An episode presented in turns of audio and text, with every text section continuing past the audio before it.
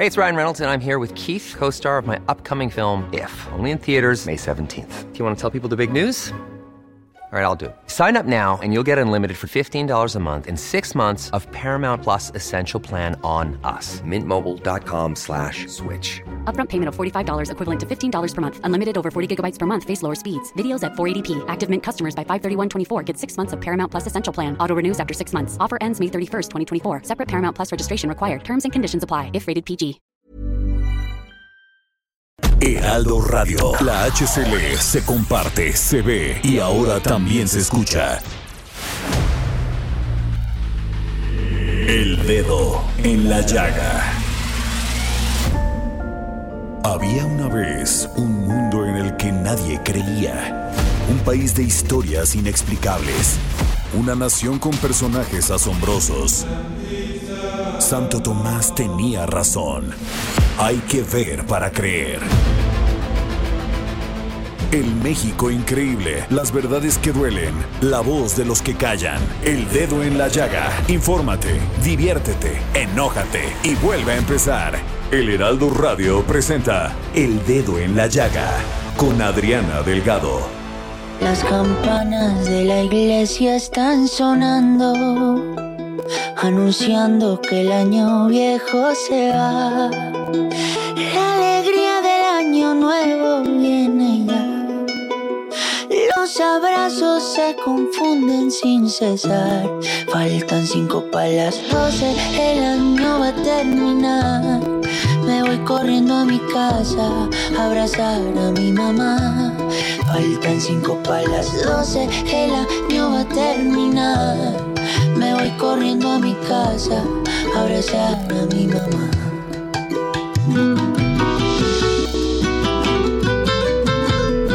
Que el año va a terminar.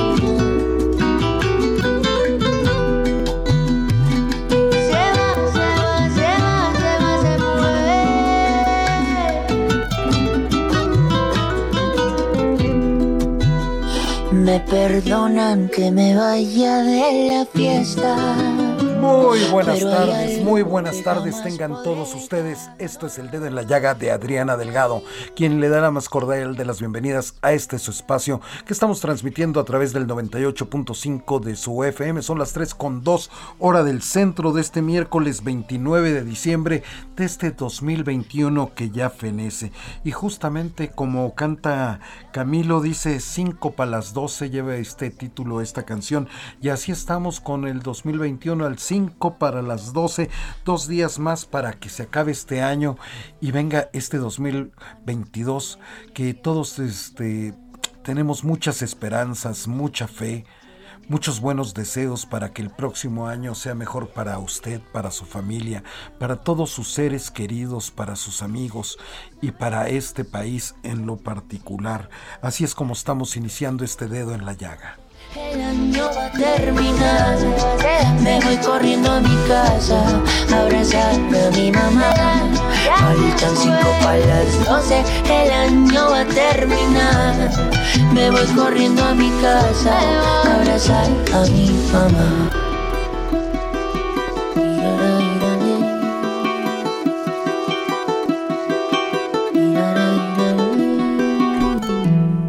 Y así, al 5 para las 12 arrancamos este espacio de Adriana Delgado.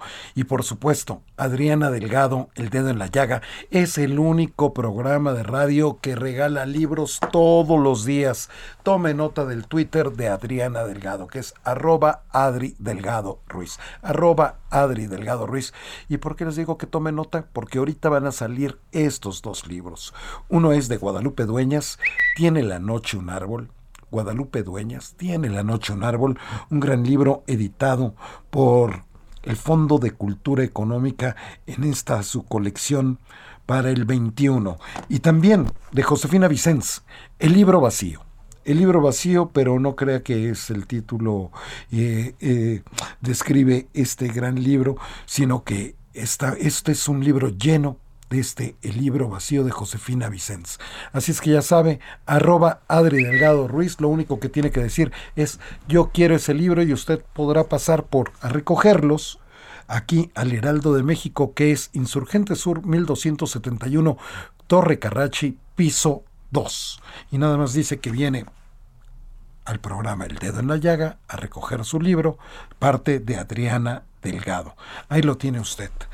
Y bueno, las noticias de este día con las que amanecimos no son nada alentadoras, porque los casos de COVID están alcanzando un pico a nivel mundial. Suman más de 1.44 millones de nuevos contagios en 24 horas. El anterior récord del mundo global era de 894 mil contagios en un solo día registrado. Esto pasó en abril pasado, por lo que ante la propagación de la variante Omicron ha aumentado el 61%. Y es por eso que nos estamos enlazando con el doctor Juan Luis Mosqueda. Él es director general del Hospital Regional de Alta Especialidad del Bajío de la Secretaría de Salud del Gobierno Federal para platicar acerca de este aumento de contagios y qué es lo que tenemos que hacer los mexicanos para prepararnos y para prevenirnos. Muy buenas tardes, doctor. ¿Cómo está? ¿Qué tal? Buenas tardes. Gracias por la oportunidad de platicar con tu público. Al contrario, doctor, los agradecidos somos nosotros. Pues alarmante esta cifra de aumento de contagios en el mundo, doctor. Pues alarmante y no, creo que era algo que debíamos haber esperado desde que se describió la variable Omicron. Nos dimos cuenta de que era una variante mucho más transmitible, que causaba mayor cantidad de casos. Afortunadamente todo parece indicar que una pequeña proporción son solo los que son graves, pero ya te imaginarás, si de muchos, aunque sea poquitos, son graves, pues se pueden ir acumulando. Por eso creo que es muy importante que retomemos lo que debimos de haber aprendido en, este par de años que llevamos de pandemia, cuidarnos y hay cuatro cosas básicas que deberíamos de haber aprendido, el uso del cubrebocas, la ventilación adecuada de los lugares, la distancia entre las personas y la vacunación.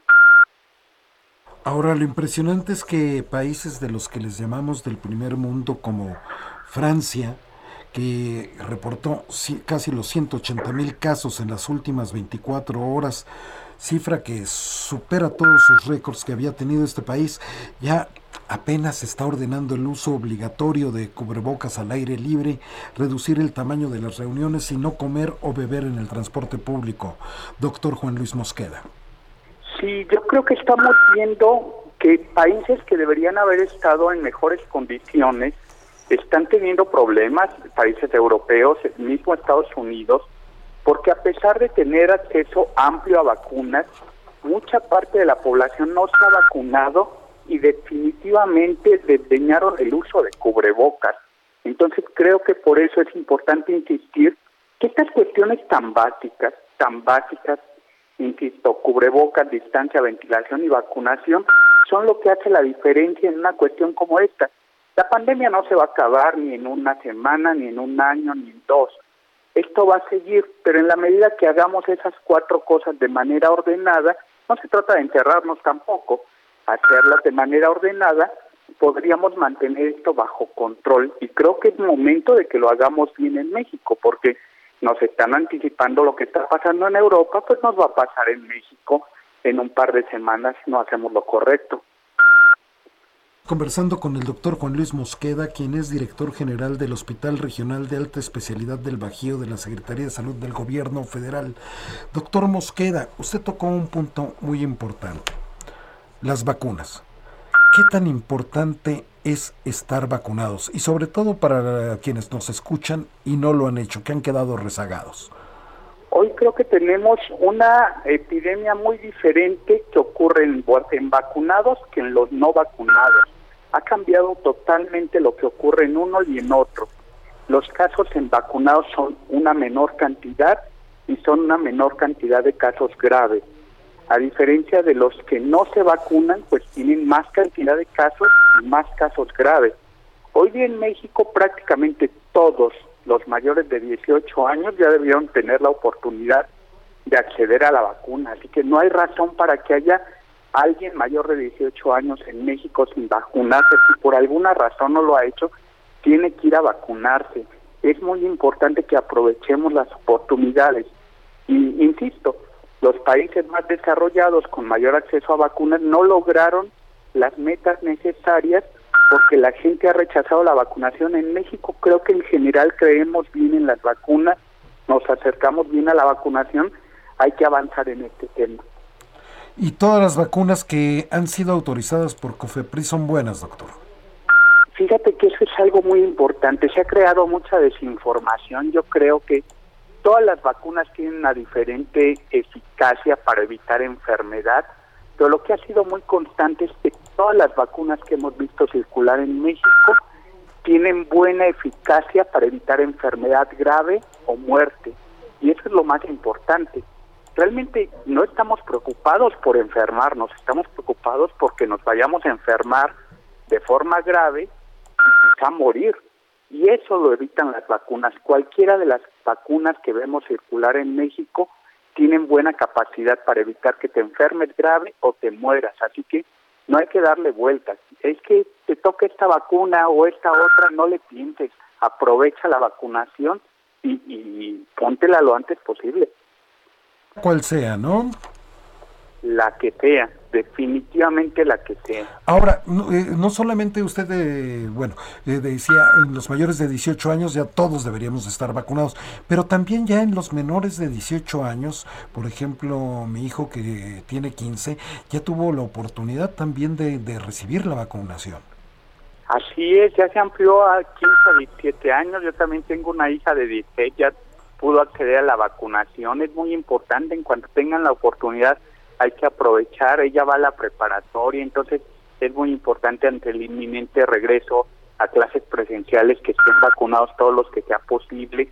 Así que creo que no hay, no hay que alarmarnos con una nueva variante, no hay que angustiarnos, hay que ocuparnos realmente. Tenemos todo disponible, tenemos los cubrebocas que dependen de cada uno, la distancia, la adecuada ventilación y la vacunación todo el que tenga oportunidad acercarte a aprovecharla. Lo mismo pasa en esta época invernal, pues casi siempre tenemos enfermos de gripe, de influenza y ahora de COVID. ¿Cómo podemos diferenciar cuando se trata de una gripe, de, de, la influenza y del COVID, doctor Juan Luis Mosqueda? en un problema con eso. Ha sido muy difícil para nosotros como médicos distinguir entre cada una y lo que nos permite distinguirlo es realmente las pruebas de laboratorio.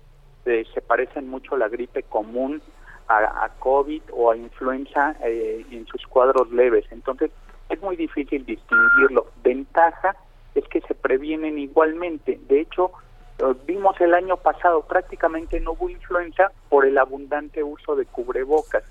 Ahora, que es muy importante, hacia el invierno siempre aumentan las enfermedades respiratorias. ¿Por qué?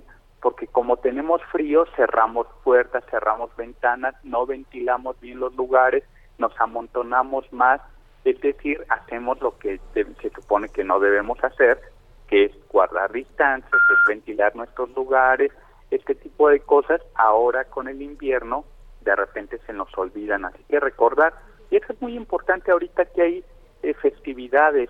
No es que cada quien esté aislado en su casa, si se van a reunir no se pueden amontonar todos en un cuarto pequeño, eh, prefieran exteriores donde haya distancia adecuada, donde haya adecuada ventilación, mejor estar en un exterior todos abrigados a estar amontonados en un lugar cerrado donde se puede transmitir mucho la enfermedad. Para finalizar esta conversación, doctor Juan Luis Mosqueda, director general del Hospital Regional de Alta Especialidad del Bajío de la Secretaría de Salud del Gobierno Federal, ¿cuáles son las recomendaciones que, que, debemos escuchar y atender los mexicanos? Hoy día yo creo que definitivamente ya no debemos pensar en blanco y negro o irnos a amontonar todos o irnos a aislar todos. No, hay que retomando nuestras actividades recordando usar cubrebocas siempre en interiores, siempre que estemos en interiores traer el cubrebocas, mantener distancia con otras personas, cuando estamos en un interior tratar de mantenerlo lo más ventilado posible, abrir puertas, abrir ventanas, e insisto, todo aquel que ya esté en edad de, de, de vacunarse, acudir a vacunarse, de hecho ya ya no solo es vacunación, ya están los refuerzos para adultos mayores, empezados los refuerzos para el personal de salud, así que no pongamos eso como pretexto, acerquémonos a la vacunación. Pues muchísimas gracias, doctor Juan Luis Mosqueda, director general del Hospital Regional de Alta Especialidad del Bajío de la Secretaría de Salud del Gobierno Federal. Gracias por haber tomado esta llamada para Adriana Delgado para el dedo en la llaga. Muchísimas gracias. Gracias a ustedes por el compromiso de informar. Hasta luego. Hasta luego, doctor. Feliz año.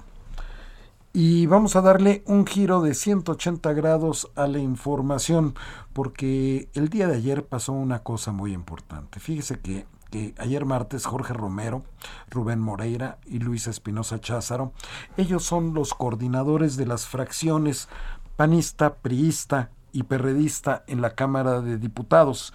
Y la coalición legislativa Va por México, que integran PAM, PRI, PRD, ahí mismo, ahí en San Lázaro, presentó una acción de inconstitucionalidad ante la Suprema Corte de Justicia de la Nación contra el presupuesto de egresos de la Federación 2022 por ser regresivo, vulnerar los derechos de los ciudadanos a la salud, educación, protección a mujeres y medio ambiente, así como por el recorte presupuestal al Instituto Nacional Electoral.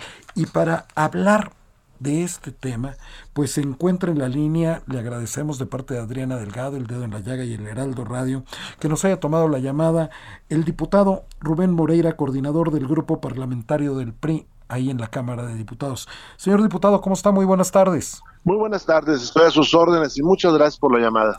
Al contrario, eh, en peras y manzanas, un poco más explicado para todos nosotros que no somos legos en la materia, ¿en qué consiste esta acción de inconstitucionalidad que han puesto la coalición legislativa de Va por México? Mire, es una acción muy importante. Primero, la mayoría, Morena y sus aliados, aprobaron un presupuesto con el voto en contra de la oposición.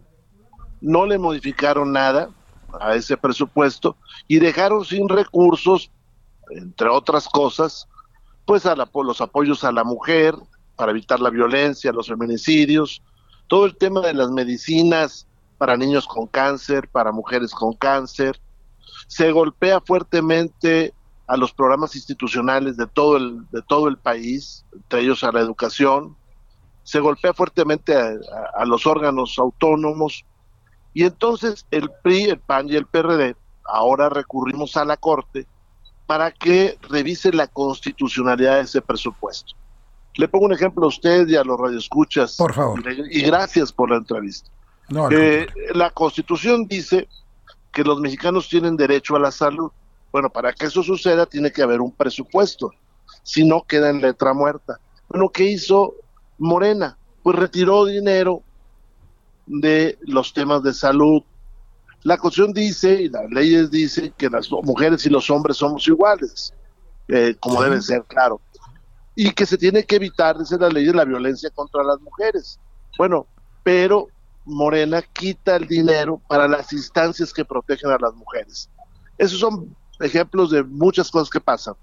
Bueno, esto se lleva a la Corte para que la Corte diga lo que nosotros pretendemos, que es un presupuesto inconstitucional y entonces se le asigna recurso a estos temas o a temas como la seguridad.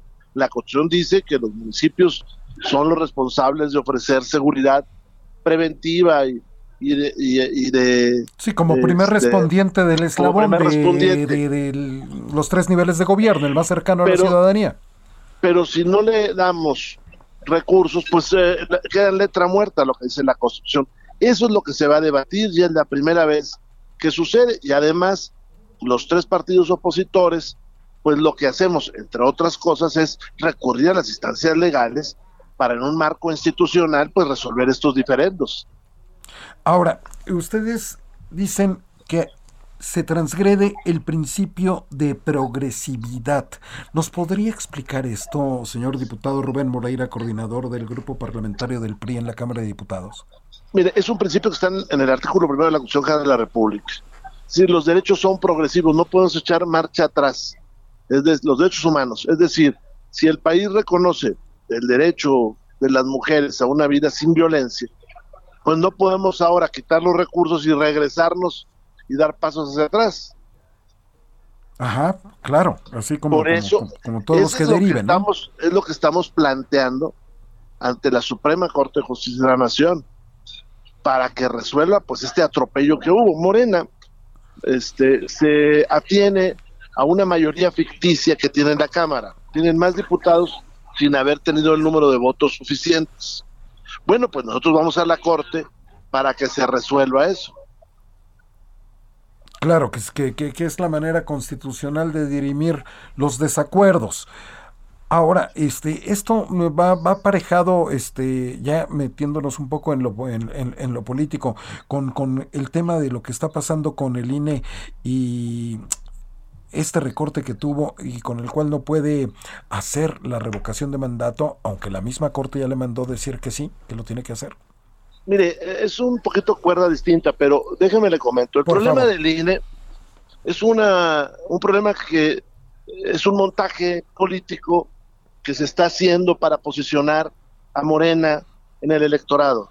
La, revocación es una institución jurídica que existe en las democracias para evitar la ruptura de la gobernabilidad. Es decir, un gobierno es malo y en lugar de irse a la revolución o a un golpe de Estado o qué sé yo, se le pregunta a la sociedad si continúa o no continúa en el poder.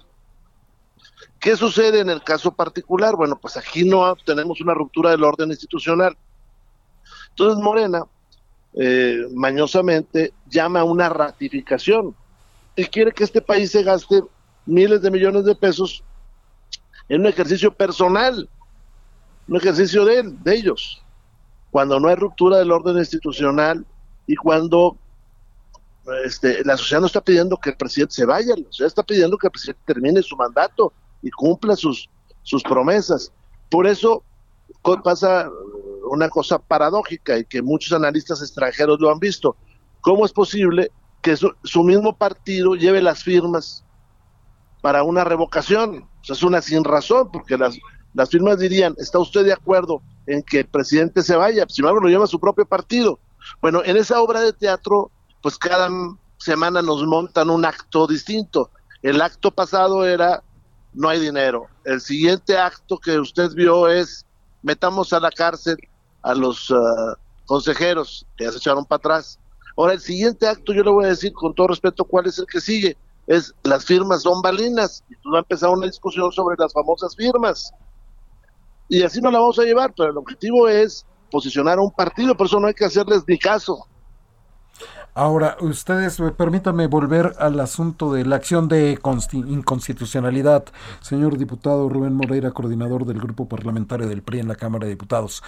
Evidentemente, ya la, eh, sus, los partidos adversarios al de ustedes, el partido en el gobierno, Morena y sus aliados, el PT y demás, este, pues ya también ya están reprochándoles su recurso. Bueno, pues así es, ¿verdad? Cuando los vimos votar sin hacer ningún cambio, pues nos dimos cuenta de dónde salen las instrucciones y que cómo ellos tratan de quedar bien con el Ejecutivo Federal y no quedar bien con los electores. Mire, si usted recorre ahora las carreteras del estado de Hidalgo, por ejemplo, se va a dar cuenta que la carretera que une a Pachuca con Huejutla, pues prácticamente está desapareciendo. ¿Por qué? Pues porque no hay mantenimiento. Entonces, eh, cuando nosotros lo planteamos en el Pleno, Morena sencillamente votó en contra. Usted lo vio. Bueno, pues ahora que vayamos a la Corte, esperemos que la Corte no se pliegue, a eh, los uh, designios de Morena. Efectivamente. Pues muy brevemente, y ya para concluir esta conversación, señor diputado Rubén Moreira, coordinador del Grupo Parlamentario del PRI en la Cámara de Diputados, ¿ustedes acatarán lo que diga la Suprema Corte de la Nación respecto a esta acción de inconstitucionalidad? Sí, claro. Nosotros siempre hemos protegido las instituciones. Cuando no nos gusta, bueno, pues es nuestra opinión y el, y el electorado tendrá que en algún momento calificar todo eso cómo va a calificar estos intentonas de meter a la cárcel a los diputados, a los, a los consejeros del INE. Pero nosotros siempre vamos a, estar con lo que digan las instituciones, porque eso es lo que rige la vida democrática. Pues muchísimas gracias a nombre de Adriana Delgado, señor diputado Rubén Moreira, coordinador del grupo parlamentario del PRI en la Cámara de Diputados. Muchísimas gracias por su tiempo que dio para este espacio. Se lo valoramos y le deseamos un feliz año. No, hombre, le agradezco mucho a usted y a sus radioescuchas a su programa, Adriana, a todos. Muchas gracias. Gracias a usted. Pues ahí lo tiene usted, al diputado Rubén Moreira, que ya nos platicó acerca de esta acción de inconstitucionalidad que se interpuso en la Suprema Corte de Justicia de la Nación. Vamos a una pausa, usted está en el dedo en la llaga de Adriana Delgado en el Heraldo Radio. Regresamos. No va a terminar. Me voy corriendo a mi casa a abrazar a mi mamá. Faltan cinco para las doce, el año va a terminar. Me voy corriendo a mi casa a abrazar a mi mamá.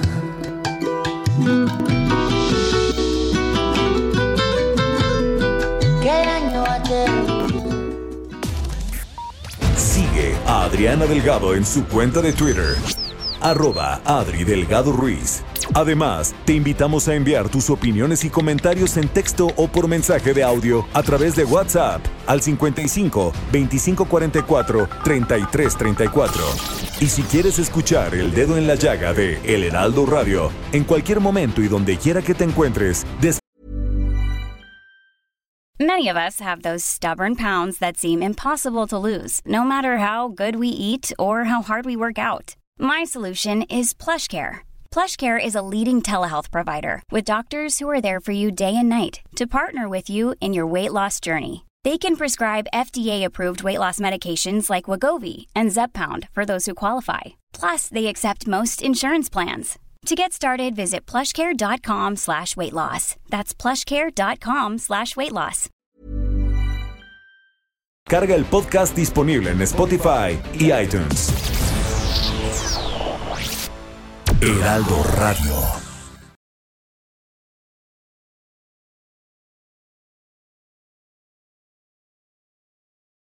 Heraldo Radio. Sigue a Adriana Delgado en su cuenta de Twitter en arroba Adri Delgado Ruiz. Y envíanos tus comentarios vía WhatsApp al 55 25 44 33 34 o 55 25 02 21 04. Las campanas de la iglesia están sonando, anunciando que el año viejo se va. La alegría del año nuevo viene ya. Los abrazos se confunden sin cesar. Faltan cinco para las doce, el año va a terminar. Voy corriendo Y ya está usted de regreso en su programa El Dedo en la Llaga de Adriana Delgado, siendo las 3.31 hora del centro de México y está en la frecuencia correcta, el 98.5 de su FM del Heraldo de México Radio. Y bueno, como estaba usted escuchando antes de regresar de este corte, ya estamos 5 para las 12, dos días para que acabe este año y ponga atención.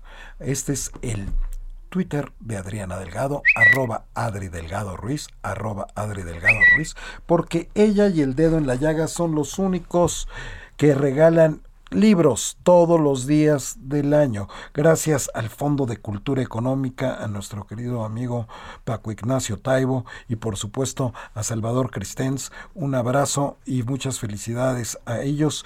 Y eh, hay dos libros el día de hoy. El libro vacío de Josefina Vicens, el libro vacío y de Guadalupe Dueñas, Tiene la noche un árbol. Tiene la noche un árbol de Guadalupe Dueñas. A los primeros dos que le escriban Adriana Delgado, arroba Adri Delgado Ruiz y le digan yo quiero el libro y luego ya nada más tienen que pasar a recogerlo aquí a nuestras instalaciones del Heraldo de México, Insurgente Sur 1271, segundo piso, Torre Carrachi.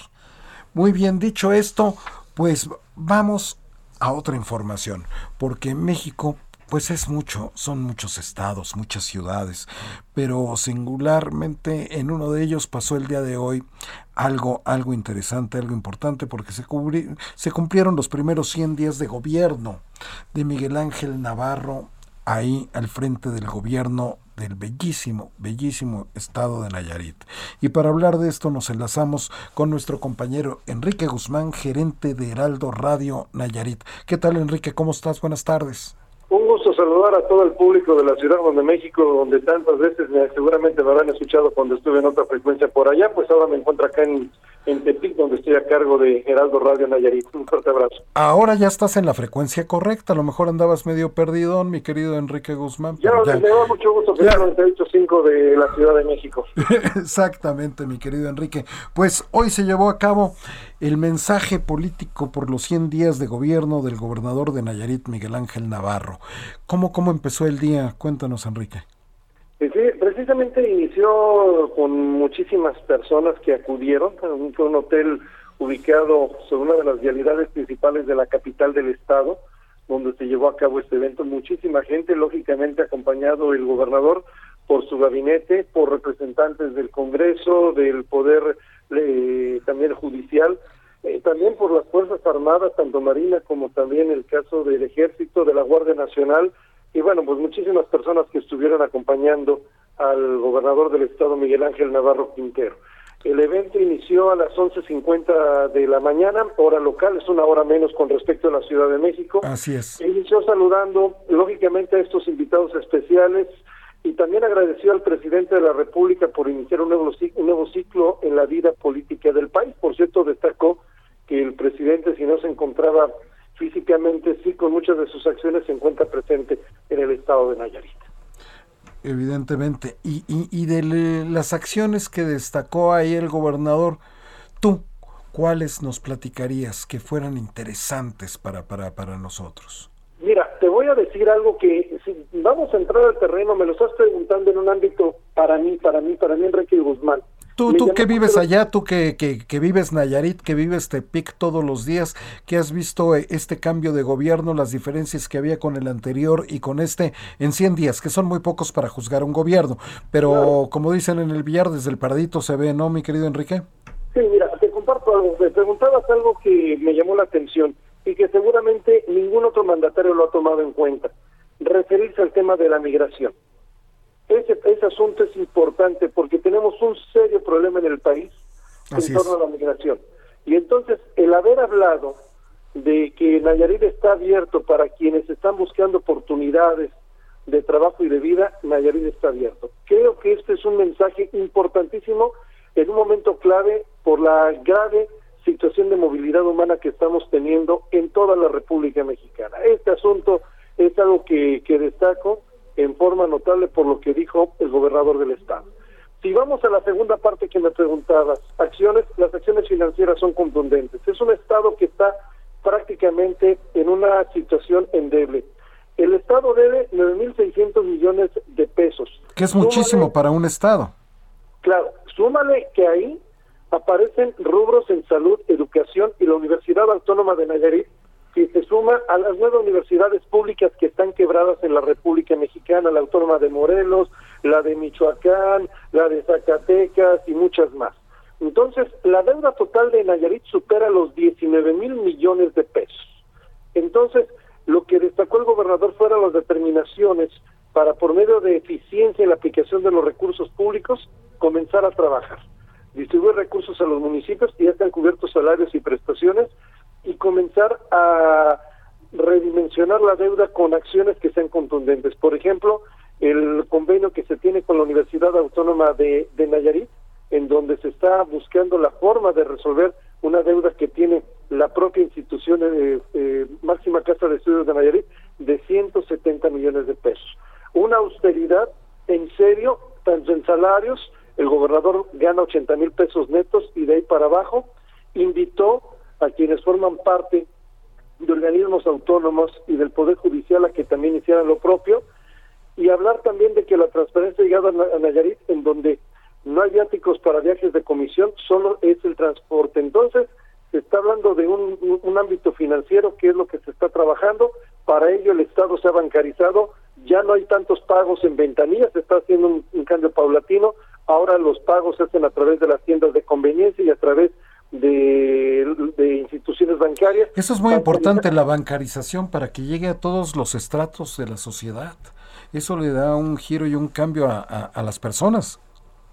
Sí, claro, por supuesto. Y esto lo que está permitiendo es que precisamente va a permitir que no haya manos que tengan que ver en esas manos, sino simplemente se reducen los gastos porque a través de la bancarización se cuenta con recursos. Antes se captaban se habló de una cifra, captaban un millón de pesos, hoy se captan tres millones de pesos y gracias a la bancarización se pueden llevar a cabo obras de carácter social como los domos para usos infantiles. Hablar de domos tal vez en la Ciudad de México no es algo que, que tengan dimensionado. Nayarit, Nayarit es un estado caliente, es un estado con un clima muy caluroso.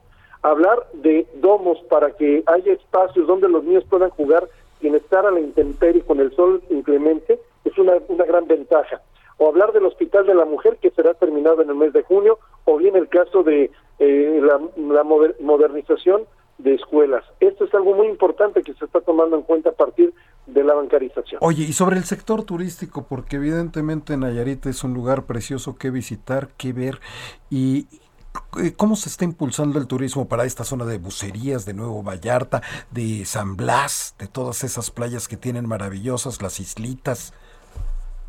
Con todo gusto, mira, te, comparto algo que, es importante. A veces cuando hablamos de los lugares eh, tenemos que tener la referencia de cuáles son los municipios. Los municipios importantes que tienen costa son Bahía de Banderas. Ahí se encuentra el Nuevo Vallarta, se encuentra Bucería, se encuentra Sayulita, que es muy conocida, se encuentra lo de Marcos, está Compostela, que es donde está Rincón de Guayabitos, está el municipio de San Blas y otros otros municipios que son costeros son tanto Tecuala como también el caso de Santiago. En lo particular, la zona que es más visitada por eh, eh, la comunidad de, del país e inclusive del extranjero son tanto los municipios de Compostela como Bahía de Banderas en ese en esos puntos de playa. Entonces lo que se está planteando es precisamente el los fideicomisos turísticos ya están bajo el control del gobernador.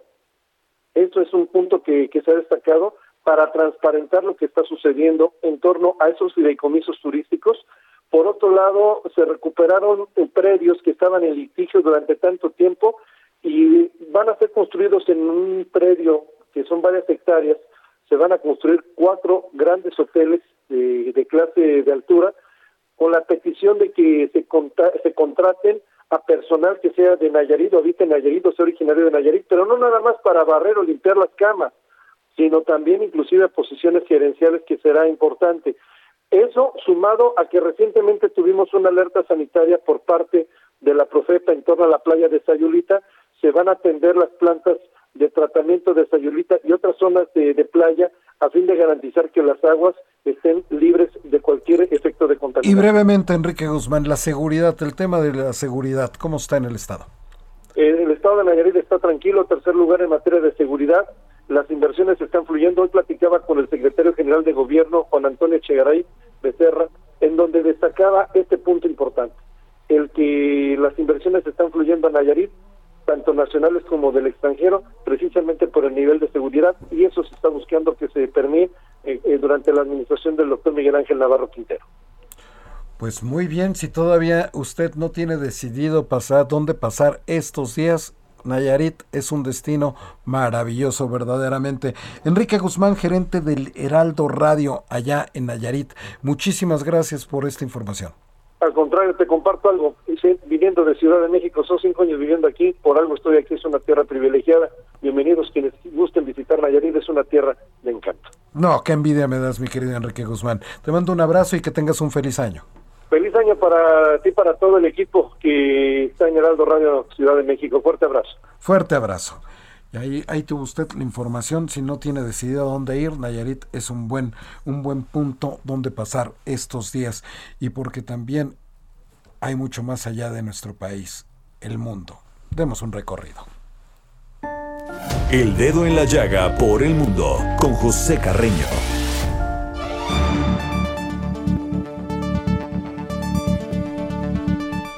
Don José Carreño, internacionalista, editor de la sección Orbe en el Heraldo de México, ¿cómo está?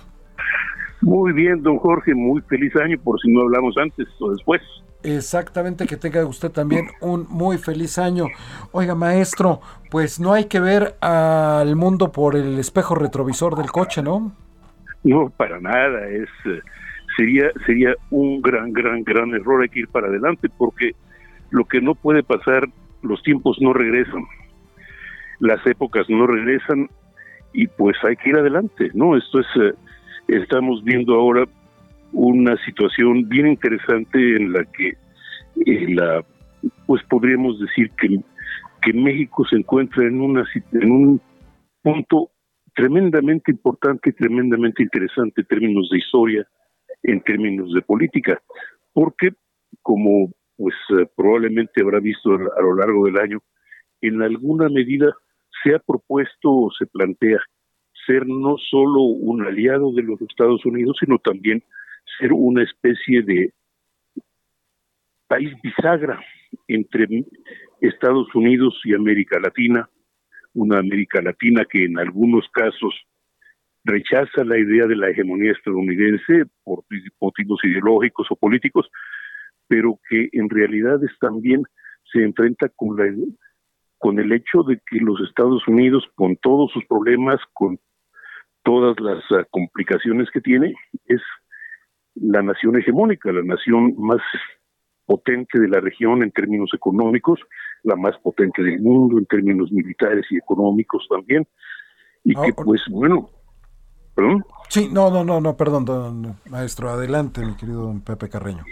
Y que pues bueno, decir, eh, tal vez la mejor posibilidad que tienen los países latinoamericanos, los México entre ellos, es eh, demandar por un lado que los Estados Unidos respeten sus posiciones políticas, respeten su vida política interna, respeten sus, su autodeterminación, a cambio ciertamente de aliarse con los de, una alianza en la que pues uh, colaboren con los Estados Unidos también a mantener la pues a mantener una posición importante en la economía mundial, eh, pero ya no como a países subordinados, ni mucho menos, sino como países aliados efectivamente al, uno por uno. Esto es América Latina y Estados Unidos o Estados Unidos y América Latina, no, no Estados Unidos y 21 o veintitantos países de América Latina y el Caribe. Así, y ese es el planteamiento que está haciendo México, que en alguna medida es lo que puso el presidente Andrés Manuel López Obrador sobre la mesa durante sus últimas reuniones con los Estados Unidos y que en alguna y que también en alguna medida está involucrado, está implícito en la propuesta mexicana del CELAC, esto es el, la, revitalización de la comunidad de estados latinoamericanos y del Caribe, CELAC, que, que ahora preside México y que pues presidirá México todavía este año. ¿no? Efectivamente, ahora en este ejemplo, en esta imagen tan clara que nos da de México como bisagra, como esta puerta que abre hacia América Latina o abre hacia los Estados Unidos, pues se llevan costos. Pues sí, hay, hay, costos, pero también hay ventajas. Esto es, mire, es evidente que hay una, que, que bueno, perdón por decirlo de esta manera, es hay el, es evidente que algunos grupos, algunos sectores de América Latina en general, de México en particular, no están a gusto o no estarían muy a gusto con la idea de, de, México, América Latina como naciones aliadas de los Estados Unidos, ciertamente, pero al mismo tiempo también es que la realidad es que son los no solo son los que están cerca, sino que países o otras potencias otras potencias internacionales como pudieran ser la Comunidad Europea, Rusia, China, pues también tienen sus propias condiciones e imponen sus propias reglas, con lo cual, pues eh, sí, para nosotros los Estados Unidos son, son el coco, pero si usted va al Asia, el coco es China, si va a ciertas regiones de Europa, el coco es Rusia, y la Unión Europea como tal, pues tiene una historia, ¿no?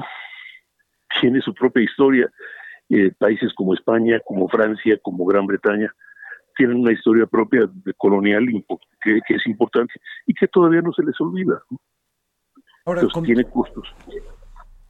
Con todo este análisis que, que, que nos da Don José Carreño, internacionalista, editor de la sección Orbe en el Heraldo de México, ¿qué es lo que usted vislumbra para 2022 de México en relación con América Latina, de México con Estados Unidos, México con Asia, específicamente con China? Mire, es bien complicado, ¿no? Mire, bien complicado porque como usted sabe, en el caso de México hay algunas iniciativas de política doméstica, incluyendo en la iniciativa de política de política de reforma energética que incluyen, si recuerdo bien, pues la nacionalización de la industria eléctrica, la nacionalización o la, no sé si sea la palabra exacta, pero de, de la de la industria de litio, extractora de litio, etcétera, ¿no? Que son todas eh, actividades en las que varios países de Estados Unidos, China, la Unión Europea, Japón, tienen o han tenido algún interés más o menos directo o, eh, inclusive inversiones inversiones directas en, uh, en inversiones directas, con lo cual, pues ahí hay, si no necesariamente un conflicto, si hay un germen de desacuerdos o de posibilidades de desacuerdo, pero pues algo que tendrá que verse. Tiene que ver también, pues, cuál va a ser la relación con los Estados Unidos, y es complicada, entre otras cosas, porque pues, los Estados Unidos se encuentran en una situación bastante complicada en términos domésticos también, ¿no? Para que tampoco hay que esconderlo. En la, con China, pues los chinos han estado un poco callados los últimos meses, parte por la pandemia, parte por sus propios problemas, pero tienen una inversión importante en, en, una, en una, empresa, en empresas de, energías alternativas en, México, y uh, igual que en los países europeos. Entonces, hay ahí mucho espacio, no solo para complicaciones, pero hay espacios también para arreglos. Pues a nombre de Adriana Delgado del Dedo en la Llaga, muchísimas gracias como siempre, maestro José Carreño, internacionalista, editor de la sección Orbe en el Heraldo de México, que nos ilumine con sus comentarios. No, muchos sobre ustedes, muy generosos, muchísimas. Que tenga un feliz año. Un gran abrazo, un gran abrazo. Igualmente. Bueno, Ahora es momento de ir con nuestra querida Miriam Lira, editora del suplemento Gastrolab, que nos va a hablar sobre la sidra que se utiliza muchísimo en brindis, especialmente en el de fin de año, y de Zacatlán de las Manzanas. GastroLab. Historia, recetas, materia prima y un sinfín de cosas que a todos nos interesan. ¿Qué tal Adri? Amigos del dedo en la llaga, ¿cómo están? Estamos ya unos días de decirle adiós a este 2021 y no podemos más que dejarlo ir con toda nuestra gratitud y con el firme anhelo de que el próximo año sea mucho mejor. Por supuesto, también brindando, levantando las copas como se debe. Y hablando de esto, ustedes sabían que México tiene una gran tradición de más de 100 años produciendo sidra y no cualquiera, porque la que se realiza en México es completamente completamente artesanal y con manzanas de altísima calidad. Bueno, pues resulta que hay un pueblito encargado de endulzar los brindis, en especial los del Año Nuevo. Se trata de Zacatlán de las Manzanas en Puebla, que lleva más de un siglo produciendo sidra. La manzana es el fruto sagrado de esta población, de más o menos unos 33 mil habitantes, y su cultivo, cosecha, producción y venta son la principal fuente económica de las familias de ahí. Al paso de los años, afortunadamente la tradición continúa y se hace a través de pequeñas empresas familiares. En la actualidad son alrededor de 25 familias las que se dedican a la producción de sidra de manera directa. La manzana es tan importante en Zacatlán que le da trabajo a 10.000 personas, las cuales se dedican exclusivamente a la venta de sidra durante las fiestas decembrinas. Todas las fábricas están abiertas al público y ahí no hay fórmulas secretas. Los pobladores quieren que la gente conozcan de primera mano cómo se elabora y que la prueben, que decidan libremente si quieran llevarla a casa o no. Quien entra en una de estas fábricas recibe una visita guiada gratuita y se le explica a detalle el proceso, desde que llegan las manzanas hasta que el producto es etiquetado. La esencia se mantiene generación tras generación y entre los productores hay un recelo en la incorporación de máquinas. Se niegan a industrializar el proceso, lo que hace a este sitio todavía más especial. Toda la recolección de manzanas comienza en julio y durante tres meses cosechan. Luego trasladan las frutas de la región a las fábricas, las clasifican, las lavan y las pasan a las trituradoras. Ahí es donde extraen todo su jugo. Durante un año ese jugo permanece en grandes contenedores para su fermentación. Y ya por ahí otra vez de septiembre comienza la elaboración propiamente de la sidra. El paso siguiente es el traspaleo, que consiste en pasar el jugo de un contenedor a otro mediante una filtración. Y tras otros tres meses de reposo, el jugo está listo para ser vaciado en los grandes botellones verdes que tanto anhelamos en estas fechas. Y el último paso, naturalmente, es el etiquetado, un proceso que también realizan manualmente. El producto más demandado es la sidra de manzana, aunque también ofrecen otras variedades como de durazno, membrillo y hasta maracuyá. No olviden que el 70% de la venta de este tipo de sidra es local, así que no dejemos de apoyar a nuestros productores y si aún no han comprado sus bebidas, piensen en ellos. Consumamos lo hecho en México para impulsar su economía y para preservar esta bonita tradición. También no olviden visitar gastrolabweb.com, ahí los esperamos con un sinfín de recetas para celebrar el año nuevo. También en Instagram en arroba heraldo gastrolab y en TikTok arroba gastrolab. Yo soy Miriam Lira y nos escuchamos mañana aquí en El Dedo en la Llaga. Así es, mi querida Miriam Lira. Acá nos escuchamos el día de mañana y no queda más que agradecerle su preferencia por estar aquí en el espacio de Adriana Delgado, en el dedo en la llaga del Heraldo Radio. Muchísimas gracias a nombre de ella por haber estado en esta frecuencia. Ya sabe, aquí el día de mañana, aquí tiene una cita a las 3 de la tarde. No le cambie, quédese aquí en el Heraldo Radio. Hasta mañana. Alegría del año nuevo viene ya. Los abrazos se confunden sin cesar. Faltan cinco para las doce, el año va a terminar. Me voy corriendo a mi casa a abrazar a mi mamá. Faltan cinco para las doce, el año va a terminar. Me voy corriendo a mi casa a abrazar a mi mamá.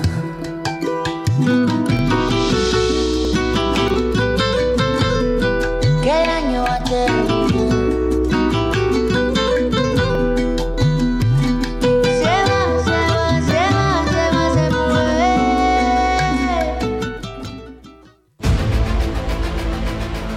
Heraldo Radio presentó El Dedo en la Llaga con Adriana Delgado.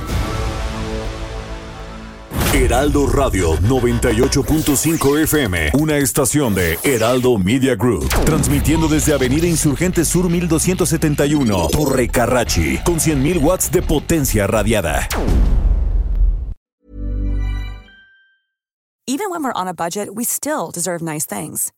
Quince is a place to scoop up stunning high-end goods for 50 to 80% less than similar brands. They have buttery soft cashmere sweaters starting at $50, luxurious Italian leather bags, and so much more. Plus, Quince only works with factories that use safe, ethical, and responsible manufacturing. Get the high-end goods you'll love without the high price tag with Quince. Go to quince.com/style for free shipping and 365-day returns.